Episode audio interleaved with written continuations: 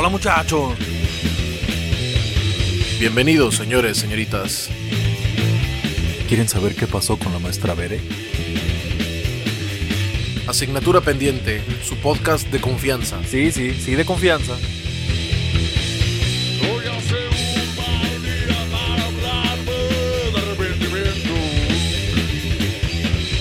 Asignatura pendiente, escucha el podcast todos los lunes en las plataformas oficiales.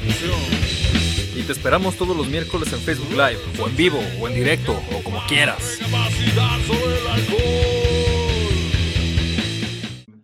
Hola, hola, buenas noches. Estamos en su podcast Asignatura Pendiente. Yo soy Siboldi y me encuentro con mi hermano Pepe y un buen, buen invitado. Hola, buenas noches, señores, señoritas. Bienvenidos a su radio podcast, a su video podcast del día de hoy. Eh, hoy tenemos aquí con ustedes, como ya vieron en el en el- la descripción del podcast del día de hoy, a un invitado que ya tenemos muchas ganas de, de invitar a platicar, ¿sí o no, carnal? Así es, ya tenemos un rato tratando de fichar al profe. Sí, la verdad es que una base muy importante de nuestro alumnado eh, nos lo solicitó. Eh, no sé qué con tanto morbo lo hizo, pero creo que explicar, que nos explique un poco de su formación y de la carrera profesional que tuvo. Sí, muchas Muchas gracias, profe. profe Manso, ya lo conocen todos. Bienvenido, ¿cómo le va? David Manso. Muchas gracias, muchas gracias profesores. Bien, todo bien aquí, echándole ganas.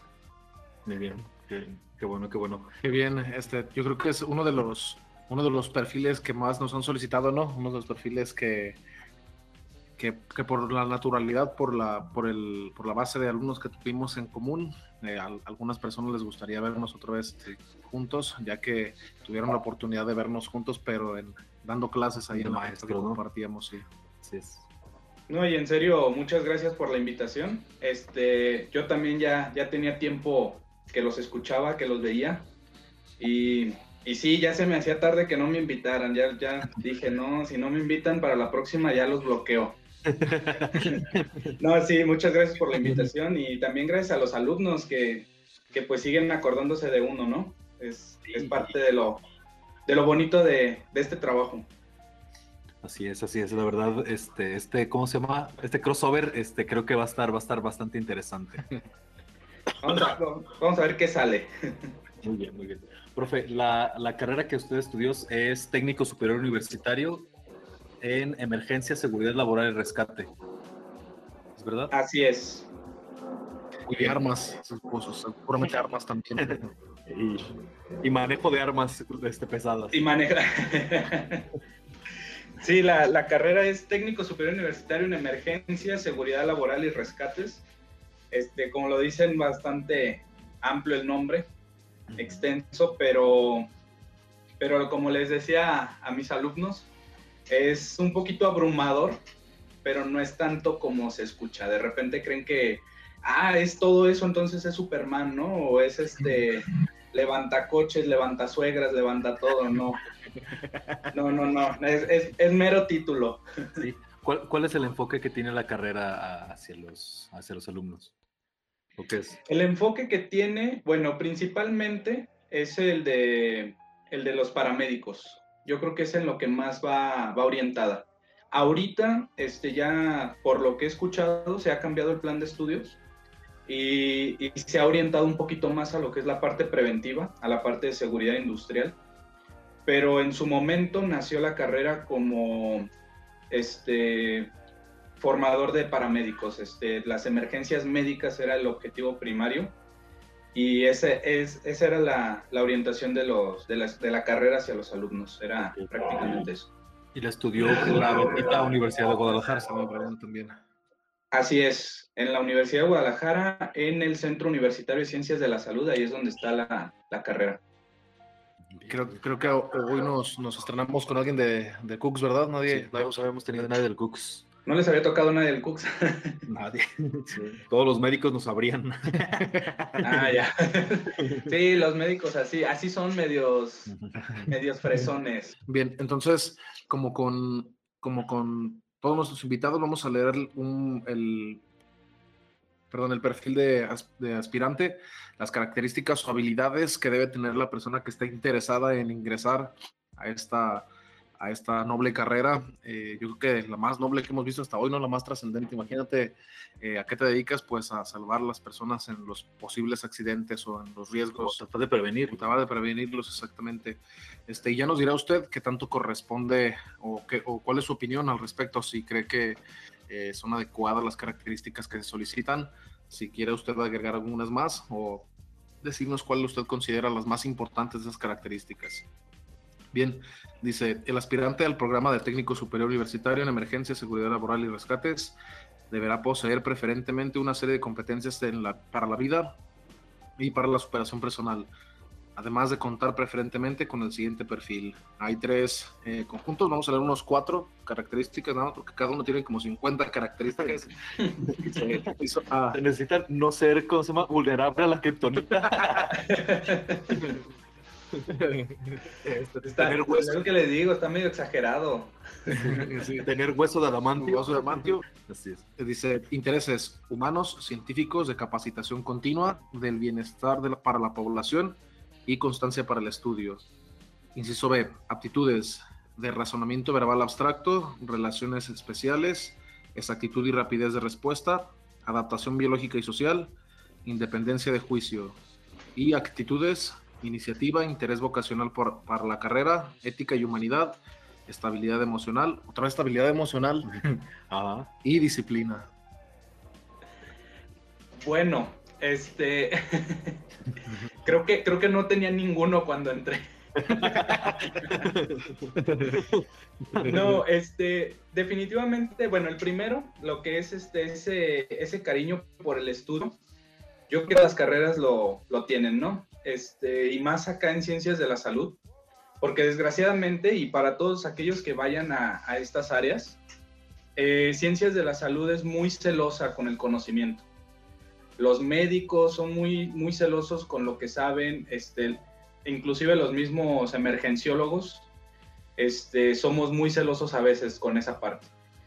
Y, resulta un poquito complicado cuando entras a, a estudiar, porque si no le pegas tú macizo a los libros y si no te pones tú por tu cuenta a estudiarle, nadie te va a compartir el conocimiento tal cual.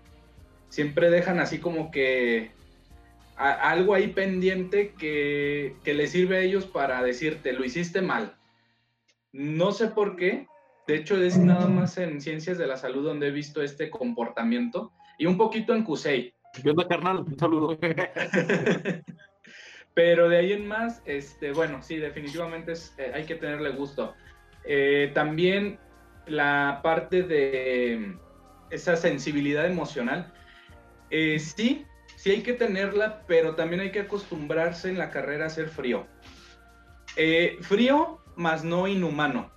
A veces confundimos esa parte, ¿no? O sea, no hay que ser inhumano, siempre trabajamos con todo el humanismo posible pero, pero sí, sí necesita ser frío para entrar a la carrera, porque vas a ver cosas que, que no cualquiera llega a ver. O que aguanta.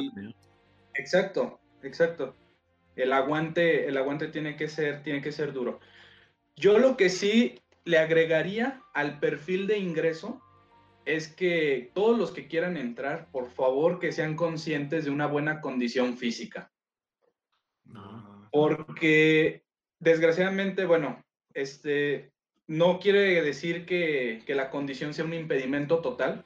Digo, ahí van a tener materias de educación física donde los traen a raya, pero sí, este, sí es importante porque no, no siempre aguantas las desveladas, no siempre aguantas pues, el peso de un paciente, cargar un paciente, este, estar en la ambulancia tanto tiempo, o si estás en la parte preventiva, pues es similar, ¿no? La parte preventiva también implica de repente mucho trabajo físico que a veces creemos que no existe. Creen que van a tener su tablita y van a estar revisando empresas, pero también hay trabajo físico, por ejemplo, en la unidad, en la unidad de protección civil, ahí siempre hay trabajo físico. Entonces yo eso es lo que le agregaría, que las personas que quieran ingresar, sí consideren tener una buena condición física y disciplina en eso.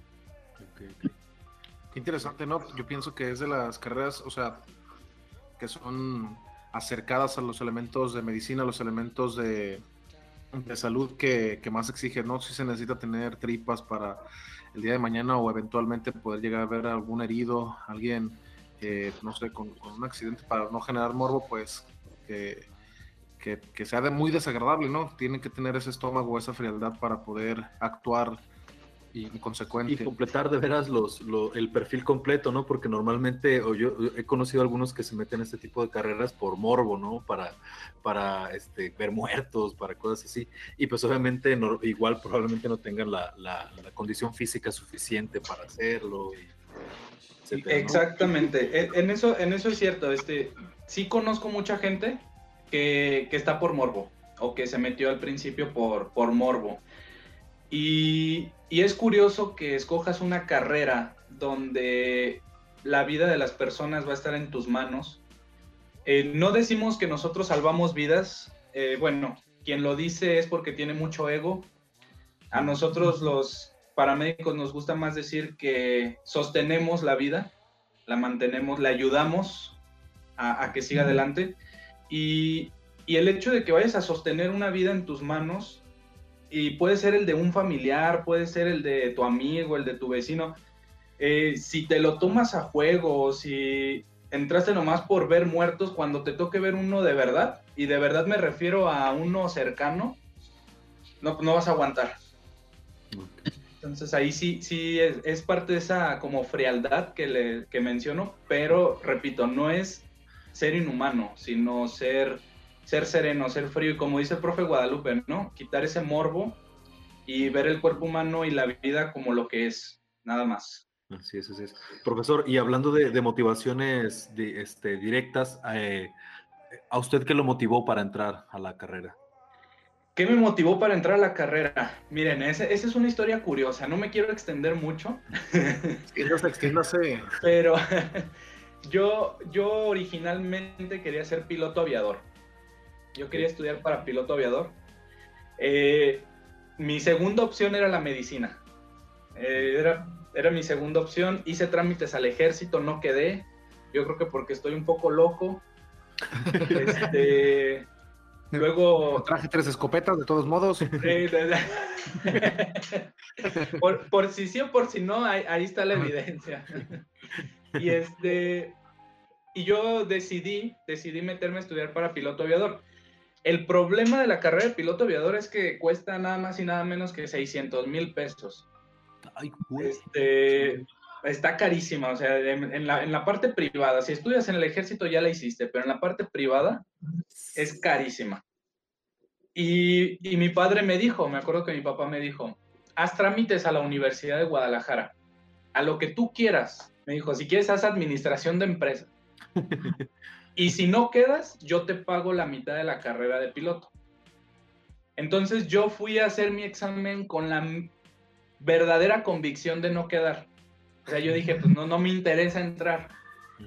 Pero no sé, como que ese instinto de, contestar bien no me permitió. no quedarlo. Y, y toma la que sí quedé en la universidad. Ahora, ¿por qué escogí esta carrera? ¿Por qué escogí emergencias médicas?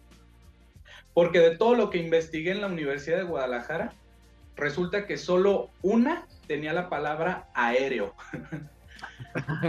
y era esta. tenía, tenía la materia, tenía la. Es la, es un área, un área especializante de rescate aéreo y medicina aeroespacial. Entonces, este, vi eso y dije, ah, pues aquí, ¿no? aquí soy.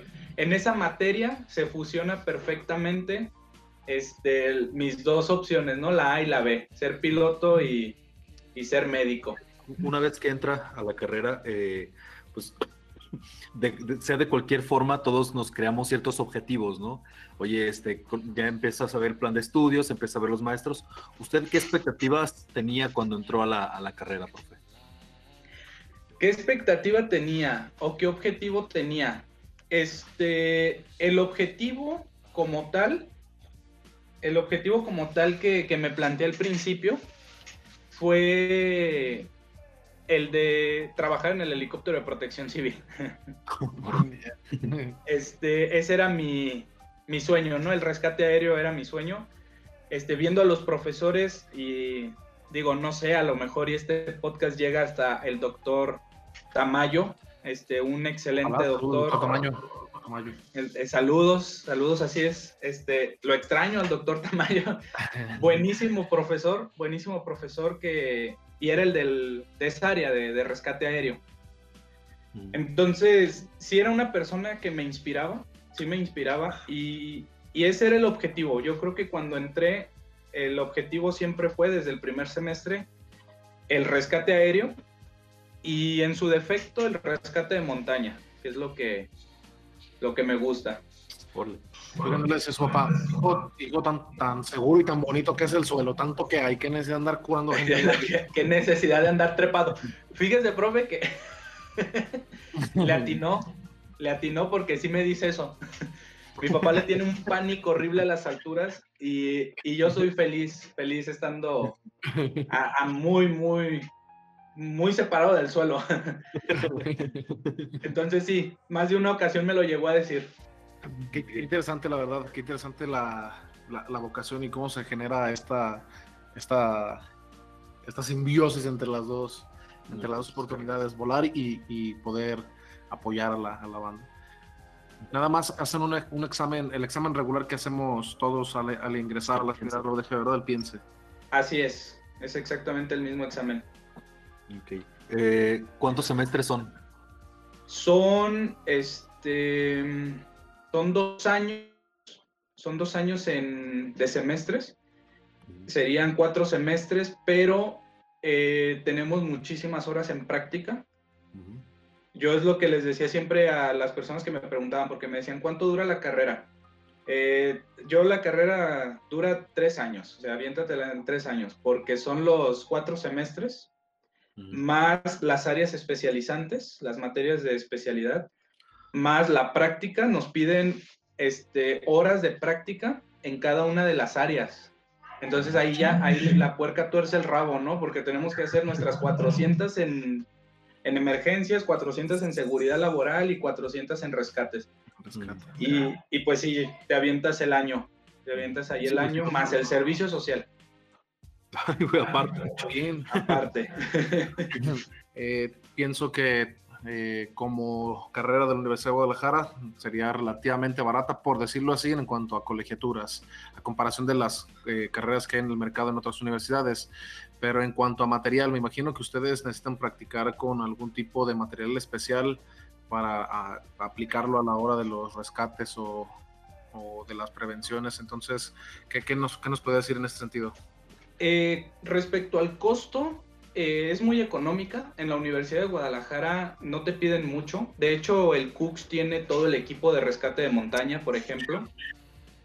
Eh, tiene, pues nos llevan a la, alberca de, de, la Universidad de Guadalajara. todo el entrenamiento se hace en instalaciones de ellos y con material de ellos. Pero en lo que sí podrían gastar mucho es en estos queridísimos de aquí atrás, los libros, ah, hijo. Eh, es, un, es un gastadero impresionante y un consejo que les doy a los, a los alumnos que quieran ingresar a esta carrera es que busquen siempre libros usados, que, que no se vayan por los libros nuevos. Los libros nuevos, o sea, obviamente no vas a comprar la edición 1 y si te están pidiendo la 20, ¿verdad? Pero a lo mejor una 18, 19 aguanta y, te va a costar este 80% menos y le vas a dar una segunda vida al libro.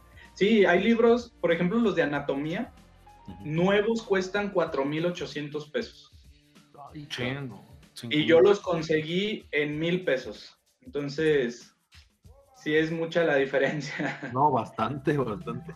En algo que sí van a gastar mucho y que, y que sí les doy consejo también a todos los que quieran ingresar a esta carrera, es que precisamente la carrera por ser corta va como que muy apresurada. Eh, la licenciatura todavía no se formaliza aquí en, aquí en Guadalajara, ya existe en Ciudad Guzmán. Ahí, ahí está la licenciatura en, en lo mismo, emergencias y bla, bla pero este, aquí todavía no y curiosamente es un debate político, por eso no se ha formalizado. porque así lo dijo el rector del CUCS en aquella ocasión que yo estaba estudiando. Dijo, no es posible que ustedes sean licenciados como un médico cuando ustedes lo único que hacen es ir a sacarlos de un carro y llevárnoslo. Entonces, sí fue, sí fue así como que un golpe bajo. ¿Mande? Sí. Es, por la decisión personal de, una autoridad de la Universidad de Guadalajara. Sí, es, es, una guerra entre, entre poderes ahí en la universidad lo que, lo que está deteniendo la, la, licenciatura. Y sí fue un golpe bajo porque muchos la esperábamos, muchos ansiábamos esa licenciatura para revalidar y pues tener el valor que, que a veces busca uno, ¿no? Cuando entra a la facultad. Pero, pero bueno, este, respecto a eso, lo que iba a mencionar es el hecho de que se preparen mucho. Yo, este, mientras estuve estudiando, tuve que pagar muchos cursos por fuera, como para complementar esa, esa educación, esa parte. Por lo rápido que está la... Así es, por lo rápido que, que nos avientan la carrera. Entonces, sí, por ejemplo, yo me acuerdo en segundo semestre, a mí ya, en segundo semestre ya me estaban trepando a la ambulancia. ¿Quién? Entonces sí era, o sea, era de aprendes o matas.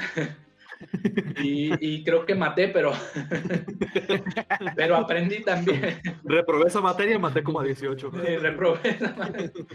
Sí, para pronto te subes a la ambulancia y ahí es donde nos cayó el 20 a mi grupo de amigos, nos cayó el 20 de que tenemos que buscar más y entonces era estar en la universidad y los fines de semana nos íbamos a un curso de rescate, nos íbamos a un curso en bomberos, nos íbamos y así estuvimos prácticamente toda la carrera.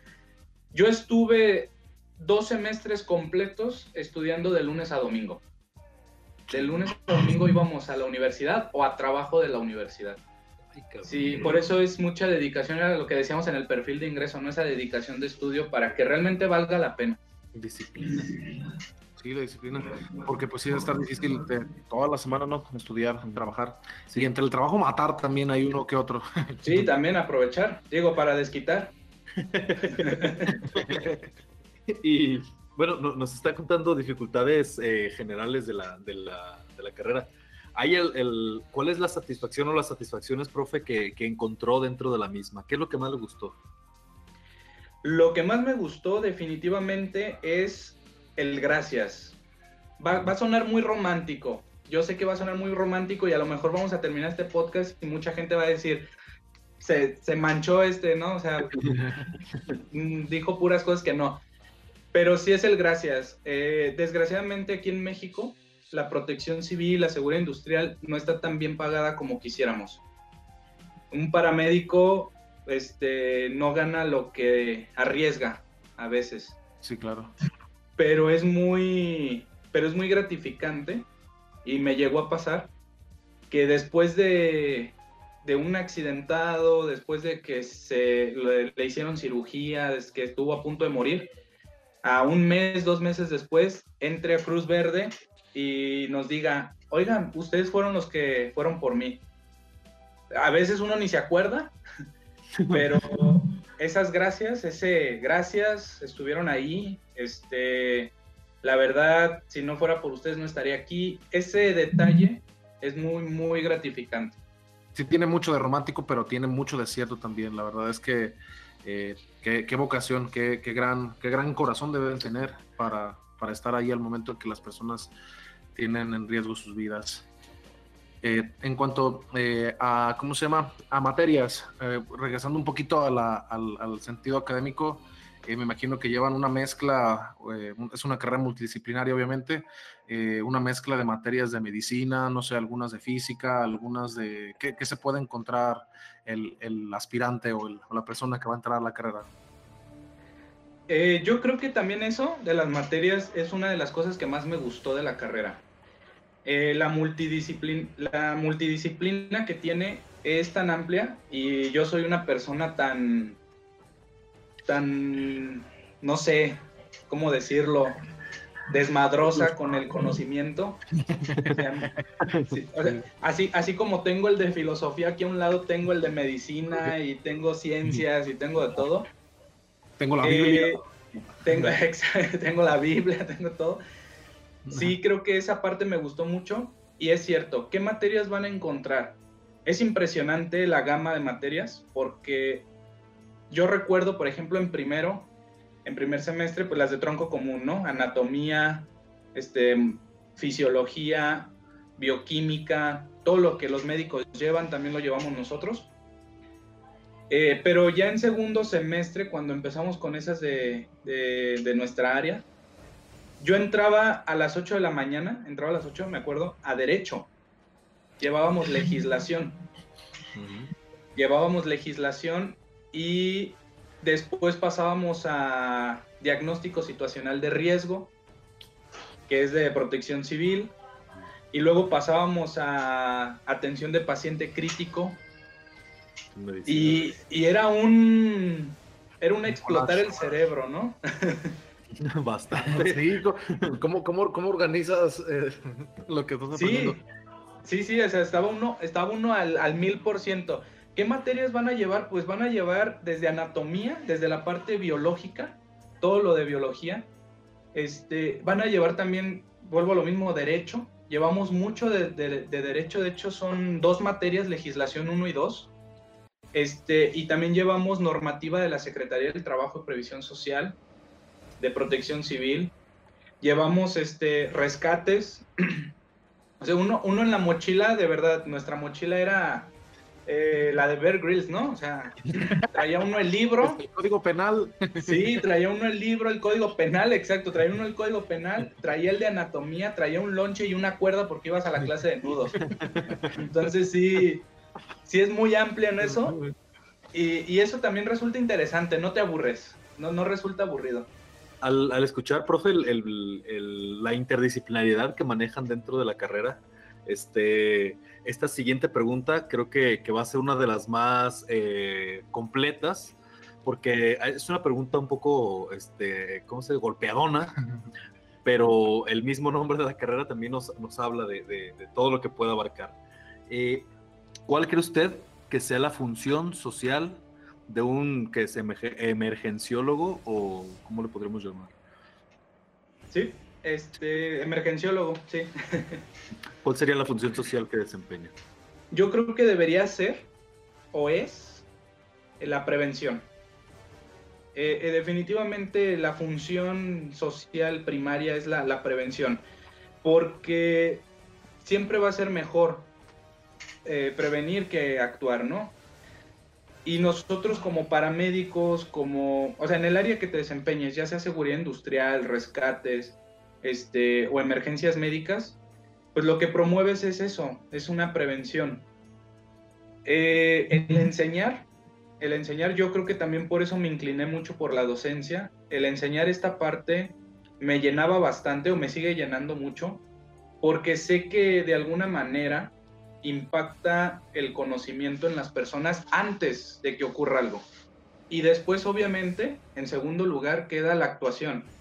Y esa actuación es, es también muy gratificante porque en mis últimos años, que no he estado como tal activo en las ambulancias o en algo por el estilo, yo creo que he tenido 10 pacientes en la calle, el, atropellado, el, el, que se cayó, el, sí, montones. Entonces, ese es muy bonito ayudar y dentro de lo que es nuestra función social, pues es eso, es mantener segura a la ciudadanía. En, la parte pues de, emergencias, no tanto en la parte criminal, para eso están los policías. A, lo que quiero llegar y al punto al, que voy es que, o sea, nosotros también no quitamos el peligro, disminuimos el riesgo, que es distinto. Y, y, la gente a veces ahí es donde se cierra, cuando estamos entrenando, eh, cuando estamos capacitando adultos, es donde se cierra mucho, en esa parte de que eh, el típico, tú no me vengas a decir, y más yo, ¿no? Con 30 años, 29 años, que voy con... A decir, el... voy con el herrero, voy con el herrero que tiene 50 años trabajando de herrero, y pues sí me dice, ¿tú qué me vas a venir a enseñar? Pero ya sin dos dedos el cuello. ya, exacto, ya. de hecho sí pasa. ¿Tú qué me vas a enseñar así con tres dedos nomás? ¿Y tú qué me vas a enseñar? Sí, casi, y casi no pasa aquí en la, en la sociedad mexicana, ¿verdad? Que el, el orgullo del, del, del, orgullo que da la experiencia se quiere imponer siempre en las, en, en, las comunidades de trabajo. Sí, es complicado.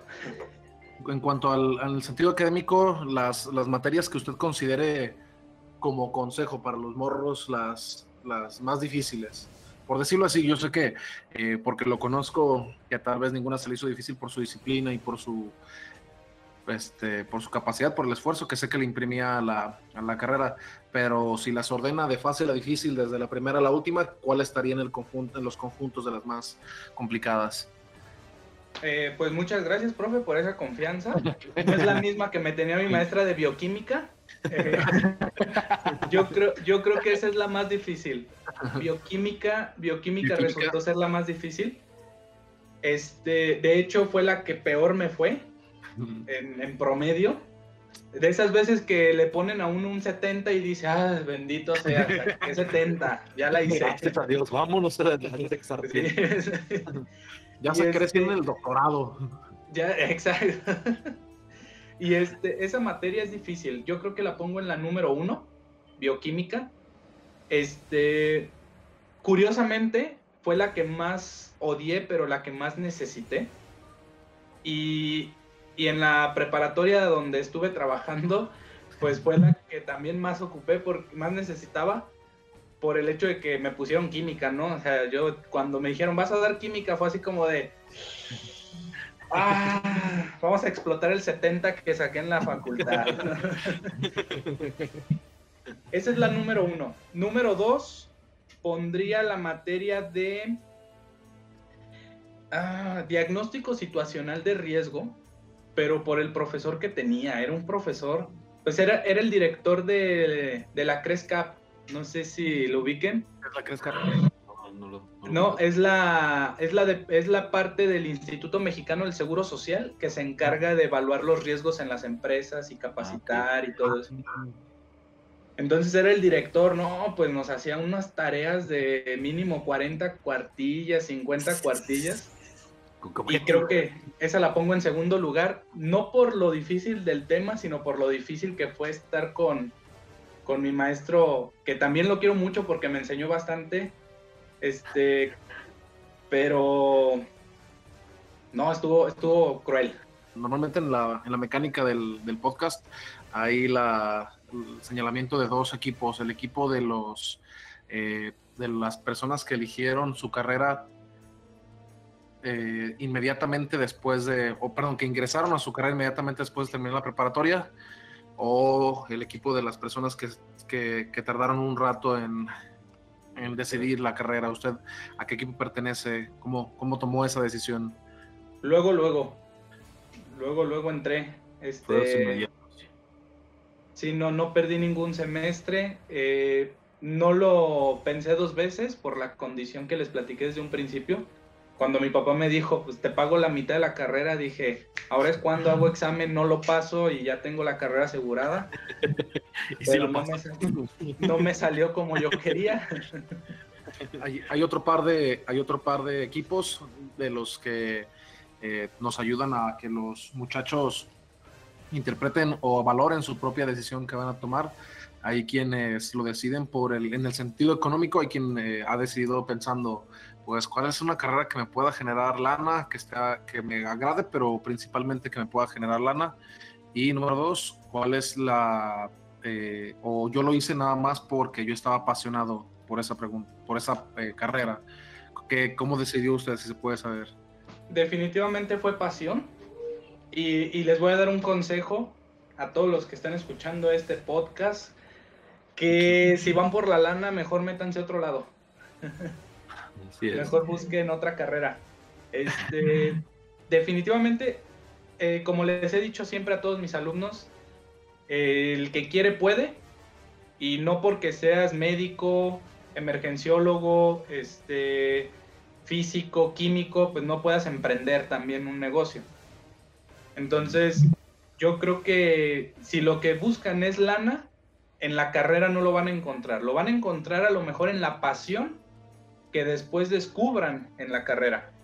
pero por el simple hecho de estudiar la carrera y decir al final ya soy médico y mi sueldo, por muy bajo que sea, va a ser de 18 mil pesos mensuales, no es así. Acá un paramédico, por ejemplo, yo cuando estuve en la Cruz Verde, me ofrecieron ser cubre incidencias y me estaban pagando 300 pesos la guardia de 12 horas toda la noche. Era lo que me pagaban.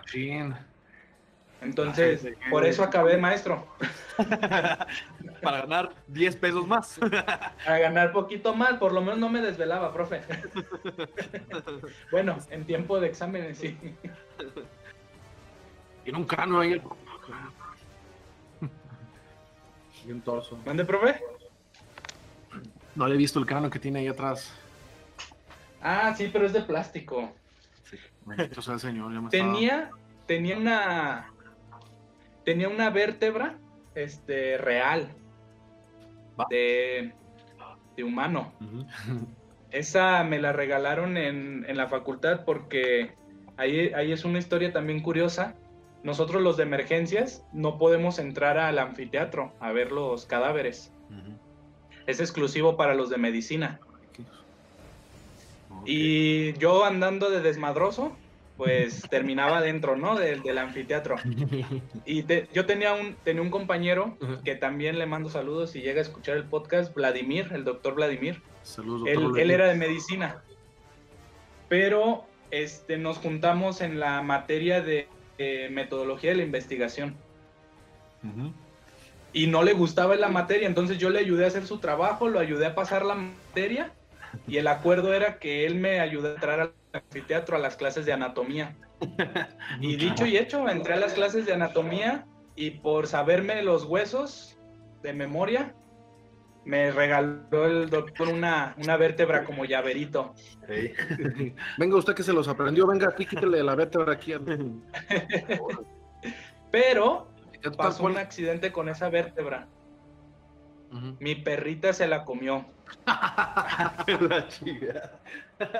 Me dio un coraje. ¿Se acuerda de Cherokee? Sí, sí. La Husky. No sé, no sé si se acuerdan que la llegué, la llegué a llevar a la prepa. Sí, sí, sí. Yo sí me acuerdo que, que la llevó alguna vez. Ah, pues esa cabrona se la tragó. Entonces, perdí mi, perdí mi vértebra. Chingada. ¿Qué, qué le iba a decir? Pero tal cual el anfiteatro es ir a aprender de anatomía humana con, lo- con cadáveres. Así es. Ay, güey. Sí, es, es, es directamente con los cuerpos, se hacen las disecciones y hacemos las disecciones, hacen los médicos también las disecciones. Yo tuve, tuve el privilegio de estar ahí, la verdad lo, lo considero más un privilegio que, que un morbo, porque mucha gente cree que estuve ahí por morbo. No, o sea, se los juro que yo, de hecho yo lo que hacía era salirme de mi clase, mi clase, mi clase de, de horario, la que, con la que tenía que cumplir Ujú. Me hacía la pinta y me iba a la clase de anatomía al anfiteatro. Entonces lo que yo hacía con la materia que tenía que pasar, pues era, era hacer mis trabajos y, y lo que yo hice fue negociar con el maestro que, que pues yo quería aprender anatomía bien, Ujú. como se debía aprender.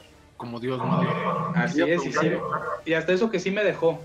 No me acuerdo qué materia era, creo que era, era una materia de seguridad industrial, no me acuerdo cuál, pero ese maestro sí me acuerdo del maestro era de seguridad industrial y sí me dijo, me dijo, no hay problema, pues lánzate al anfiteatro, pero, pero aprovechalo, me dijo. Eh, ¿Y, y qué, de dónde consiguen esos cuerpos? ¿Es de las personas que se mueren y nadie los reclama? o Así es, son personas que no, no son reclamadas y que no están en un proceso de descomposición tan avanzado y que no tengan también aspecto legal. Por ejemplo, a lo mejor un indigente, un indigente que falleció, este, no, nadie lo reclama, pero falleció de infarto, no hay amenaza, no hay este muestra pues o evidencia de crimen y se va al anfiteatro. Porque si Ah. hubiera evidencia de crimen, se tiene que quedar para autopsia y Ah, muy bien. pues ahí ya se, se pierde el cuerpo. Sí, para la clase, exactamente. Ya saben, no se vuelvan vagabundos. Terminar Van a, termi- van a terminar sus vértebras en el estómago. en, el, en el estómago de la perrita. Así es. Va, Qué interesante, mira, con esto podemos completar las, las historias, las anécdotas. Así es. Vamos entonces, profe, con el perfil de egreso. Sí, claro. Dice, el egresado de la carrera de técnico superior universitario en emergencia, seguridad laboral y rescates será capaz de contar con los conocimientos básicos, clínicos y sociales para la atención inicial de las emergencias y problemas relacionados con la atención integral de emergencias y desastres. Desarrollar acciones de promoción, prevención y diagnóstico situacional de factores de riesgo de tipo laboral, así como de áreas de esparcimiento y servicios turísticos. Integrarse, perdón, integrarse eficientemente en la toma de decisiones, instituciones o recursos humanos que intervienen en procesos de atención para emergencias, seguridad laboral y rescates. Y generar y aplicar conocimientos técnicos en áreas de planeación, organización, capacitación y administración de recursos humanos en escenarios y situaciones que demanden este tipo de profesionales. ¿Cómo ve, profe? Eh, sí. Cumplieron no, con no lo veo tan, no lo veo tan perdido, pero la realidad es otra. Eh, el, el perfil de egreso está bien. Si sales haciendo eso. Lo que no está bien es eh, cómo se ajusta la sociedad a, la, a las emergencias. Eh, el hecho de, de, entrar a una institución de gobierno, por ejemplo, Protección Civil, Cruz Verde, resulta súper complicado. Si no eres el primo de alguien, estás fuera. Este, trabajar en una empresa de seguridad laboral, si no es una empresa grande o extranjera, no tienen dinero para los lentes, los guantes, ni nada para de lo que necesitas. Qué poca este, hacer diagnósticos de riesgo, sí los haces, pero resulta que no nada más necesitas la escuela, necesitas un montón de cursos, como de miles de millones de dólares, para poder avalar que sabes hacer un diagnóstico de riesgo. De hecho, ahorita, ahorita estoy teniendo esa dificultad, curiosamente, que Protección Civil no nos quiere dar nuestro permiso a Fast, a Fast Nature, no le quiere dar su permiso de capacitación de protección civil. Uh -huh. Que porque no estamos, o, o, yo en lo personal no estoy su, suficientemente capacitado. Más pinches. Y, y me piden cursos que no existen, ese es el problema. Entonces yo hablé con personal de la Universidad de Guadalajara y sí me dijeron, me dice, ¿sabes qué? Te están poniendo trabas porque no quieren competencia, porque los mismos de protección civil son los que tienen este, agencias de capacitación, este, todo eso. Esa es una. Y dos, eh, creen que nada más lo que ellos enseñan es lo que vale. Entonces sí está ahí como que un poquito complicado porque el perfil de egreso no está mal, pero la sociedad mexicana no se ajusta a ese perfil de egreso. Yo creo que sí es importante que se pongan ese, esa camisa de decir, soy emergenciólogo y no soy nada más el que actúa en caso de. O sea, no, no nada más soy el paramédico que va a poner una venda o el segurista que va a dar un curso, sino que soy un profesionista que, que conoce las emergencias, así como el profe Guadalupe conoce los números, y como el profe Siboldi conoce la historia, pues entonces sí, sí tomar ese papel de, de realmente ser lo que estudiaste, ¿no? Porque, porque está muy... La sociedad es la que lo ha corrompido ese perfil de egreso, no es ni la universidad ni los estudiantes, es la misma sociedad. Y, y en este punto precisamente como de, de, la, de la sociedad, de la realidad que se enfrentan los emergenciólogos una vez que salen, ¿usted qué futuro le ve a la carrera? Le veo mucho futuro siempre y cuando nos profesionalicemos. Que realmente, vuelvo a lo mismo, realmente consideremos que está en nuestras manos a lo mejor el, el futuro de un país. Y digo el futuro de un país porque Japón puede pasar por sismos de 8.5 y le hacen cosquillas. A nosotros un sismo de 8.5 nos derrumba economía, nos derrumba educación, nos derrumba todo. Hasta el templo Entonces, ponernos en el papel de que, de que realmente somos importantes en esa parte y profesionalizarnos, este, estudiar, eh, que realmente nos pregunten las cosas y saberlas, porque sí le veo futuro, pero depende de los que estudiamos esto, dárselo. Pues esperemos que, que, la carrera dure muchísimos años más y más que la carrera de los profesionales que con toda seguridad se van a someter al mismo procedimiento que usted que usted pasó, pues que la sociedad eh, también entienda. Yo creo que el, el, el mensaje del, del, en vivo que si tiene a bien acompañarnos el siguiente miércoles será este, ¿no? De, de, de, hablar ya directamente con la sociedad, con las, con las personas que nos escuchen y darles algunos consejos a considerar. Obviamente no, no, no le queremos eh, robar la exclusiva de su, de su servicio, de su, de su producto que ofrece tan profesionalmente en su empresa, pero de repente ahí platicar, no sé, no vayan a, a, a ¿cómo se llama? A cambiar el cabrón cilindro de gas y no saben con una chingada, se van a pegar. Así es. Prendan el boiler a conciencia, pongan Por el puto cloro lejos de los niños para que no se lo tomen. No sé, entonces yo creo que, que, es, que es que va a la par, ¿no? Tanto como los profesionales se esfuerzan todos los días por aprender y por transmitir el conocimiento, que las personas también desarrollen esta cultura de, protección y de seguridad en el hogar y de seguridad en todas las habitaciones o todos los lugares que tienen a su disposición en su vida. Y una, una de las últimas preguntas, profe, es ya una vez, eh, ¿cómo se llama?, culminado el proceso educativo académico con el que, con el que contó usted, ¿qué tanto o qué tanta correspondencia tienen los objetivos que tuvo al principio a lo que resultó siendo al final? Un porcentaje más o menos que nos pudiera decir. Yo creo que, sí, yo creo que fue un 120%. Me dio más de lo que yo esperaba porque pasó algo curioso, que es el hecho de que yo no quería estar ahí y estuve. Sí. Entonces, a lo mejor mi expectativa por eso no era tan alta y, y resultó muy bueno, muy positivo, porque aproveché todo al 100. Pero también tengo que agradecer a todos los maestros. Yo fui la sexta generación. Uh -huh. Prácticamente la carrera cuando yo entré era nueva. Sí. Entonces, entonces este, el hecho de ser la sexta generación, pues no había nada. No había equipo de, de rescate, no había ambulancias, no había nada. Nosotros lo buscábamos. Helicópteros. ¿Mande? No había helicópteros no había helicópteros. De hecho, es, es, precisamente el doctor Tamayo nos llevaba al helicóptero de la policía a hacer las prácticas ah, con ellos. Entonces, o sea, sí, es, es, eso, es lo, que, es lo que yo valoro. Y creo que es también lo que he intentado como profesor. El hecho de que a veces no es la escuela ni la materia, sino lo que das más, más allá para que el alumno viva la experiencia, no solamente la escuche.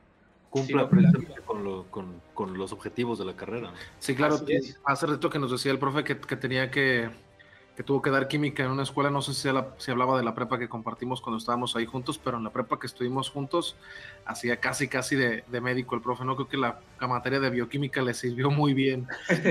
los alumnos, oiga, profe, ¿no trae algo para el dolor de cabeza? No sé, la neta, quedarte, hijo, pero profe Manso seguramente vas a ver, pregúntale a él. Luego ¿Sí? también, cuando me acuerdo una vez que se desmayó una doñita ahí en el Oxxo, en la tarde, ya estaba yo saliendo, ah. y iba el maestro Manso también a, a aliviar a la doñita. Lo de química, oiga, profe, que la señora se desmayó en el Oxxo. Se desmayó, sí, de hecho, sí, sí me acuerdo. Fue, sí, estoy hablando de esa, de esa escuela. Este, y, y, es a lo que voy. O sea, entonces, ¿por qué superó las expectativas la Universidad de Guadalajara? O por lo menos el CUCS, porque sus maestros se empeñaron en hacer eso. Y, y precisamente por eso, cuando yo estuve trabajando ahí en esa institución donde compartimos, este, pues trataba de que los alumnos fueran brigadistas, de que los alumnos vivieran, sí. vivieran la experiencia de ser algo de protección civil, no nada más escucharlo, o no nada más tratarlo en la materia de salud y ya acabamos. Pues muchas gracias, profe. Yo creo que eh, quedó muy sustancioso este producto para los, para los muchachos. Yo creo que les, les, les, va a servir mucho a las personas que conocemos y que sabemos que están interesadas en, en seguir sus pasos, porque realmente yo creo que si no el, el, el mejor valuado, yo creo, del, de, de, los profes de ahí de La Pavón, este, en el sentido de, de- de ese mismo ejemplo, de, esa- de ese trabajo que involucraba mucho más allá de lo docente, eh, es, es el, el- la, la historia que creo que muchas personas quieren escuchar ahí dentro de la escuela. Si no es que ya la escucharon, pues escucharla más a detalle. Le agradecemos mucho su participación y su colaboración para poder dilucidar las dudas que tentativamente tengan estos muchachos a la hora de elegir una carrera.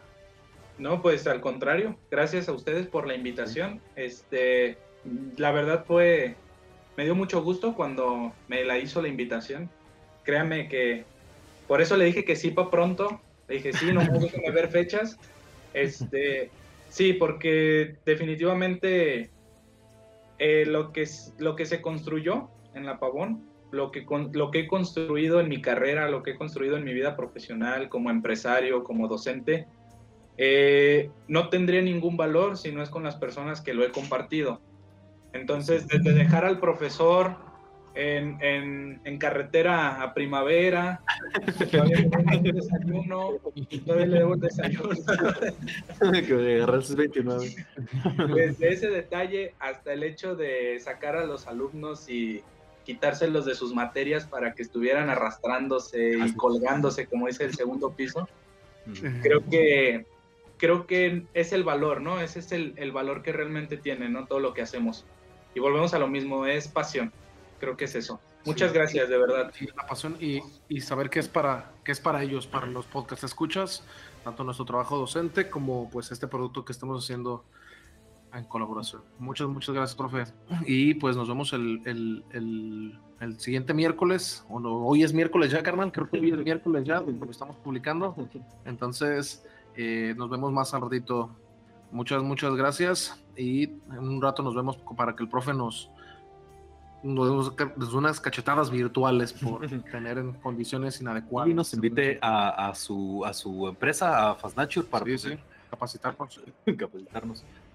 Profesor, muchas gracias. Este, un abrazo, la verdad, qué, qué gusto tenerlo con nosotros. No, al contrario, gracias a ustedes y, y también igual. Les mando un fuerte abrazo y estamos a la orden. Nos vemos bien. entonces el próximo miércoles. Así es. Vámonos.